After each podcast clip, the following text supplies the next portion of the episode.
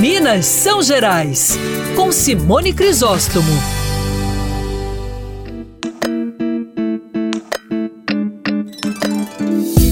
Ouvimos muito falar no canto da sereia, mas você conhece o canto da roda? Não é nenhuma ciranda nem nenhuma dança folclórica. O canto da roda é como o pessoal chama aquele som pra lá de peculiar, produzido pelos carros de boi. Gente, eu adoro carro de boi. Olha que eu tenho mais de 3 mil horas de voo de helicóptero, mas eu sempre gostei, eu adorava visitar meus tios lá em Presidente Olegário e passear de carro de boi. Vocês não estão entendendo.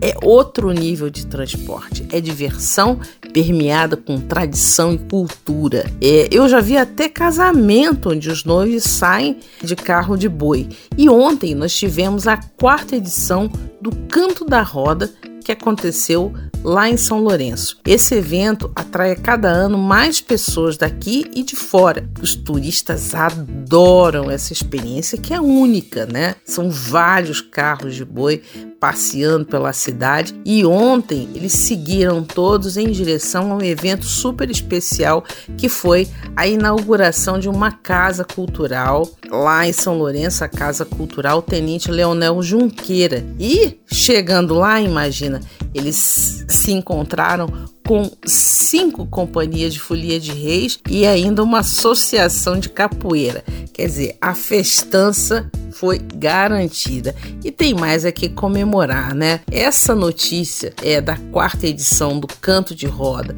e da inauguração de mais uma casa de cultura lá em São Lourenço me inspirou. Espero que inspire você e é sem dúvida uma ótima notícia para a gente começar a semana. Eu sou Simone Crisóstomo, esse é o Minas São Gerais e até quarta-feira.